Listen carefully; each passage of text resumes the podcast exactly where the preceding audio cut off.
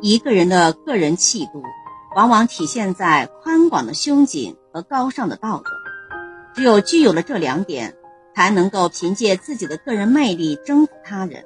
广阔的胸襟和高尚的道德，可以帮助自己建立良好的人际关系，从而为自己的事业发展建立良好的人脉资源，帮助自己走向成功。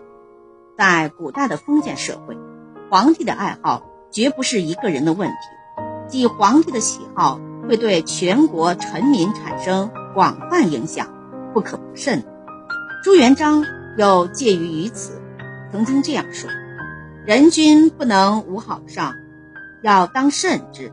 爱好功，则贪名者进；好财，则严厉者进；好术，则游谈者进；好娱，则巧慧者进。”夫偏于所好者，先有不累其心，故有好不如好德，好财不如好廉，好术不如好信，好愚不如好智。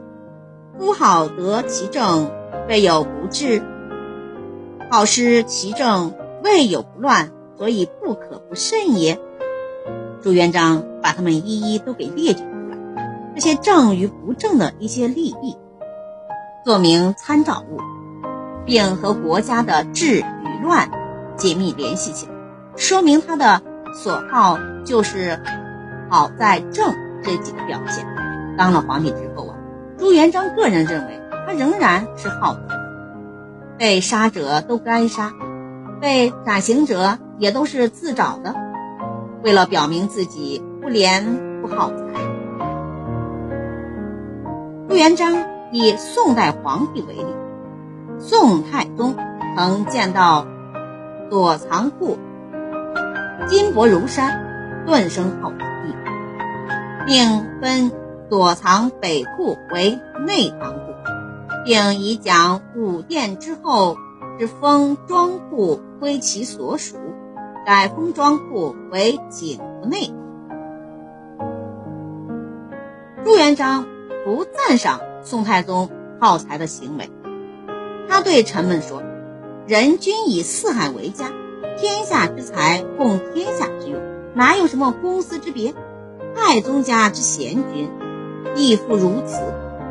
如汉灵帝之西苑，唐德宗之琼林，大银库不必深责。纵自乾德开宝以来。”有司嫉妒之所缺者，必从库内支出，待客富有余则偿还。凡有私用度，实际上是国家经费，缺而取代，代而复偿，又同商家没什么不同。朱元璋作为一国之君，应该有享受的固然不少。从其所好看，的确个人好财不如好廉。他的好廉是在历史上出了名的。在用人方面，朱元璋惩治了大批的贪官污吏，而对于廉能者却另眼相看。朱元璋奉御治臣群臣，不愿意受到蒙蔽，与历代皇帝没有什么不同。但是他在治国的时候啊，不强调好术，而主张好信。原因在于，他认为呀，只用术达不到预期的效果。他认为，君臣相处最重要的就是忠诚互信了。人的胸怀要有自身的气量和抱负而决定。在现实社会里，由于每个人的性格不同，阅历也不同，这些人的抱负和气量自然也就不同了。有些人鼠目寸光，得失心很重。总在自己的小世界里挣扎，对什么都斤斤计较，爱慕虚荣，内心脆弱。有些人则不同啊，他们大志于胸，把全民族的兴衰荣辱记于一身，愿意为国家的利益而奋斗，牺牲自己的全部。他们的心胸开阔，虚怀若谷。世界上最宽广的是海洋，比海洋更宽广的是天空，比天空更宽广的是人的心灵。如果你有宽广的胸襟，对于自己人际关系的建立有很好的基础，如果你周围的人能为你的成功带来助力，又会直接让你的工作、学习、生活环境带来和谐的体验。这个世界上有三种人：一种人仗势欺负别人，一种人持财压倒对方，最后一种人以德让其敌人和友人都心悦诚服。以德服人，上善若水。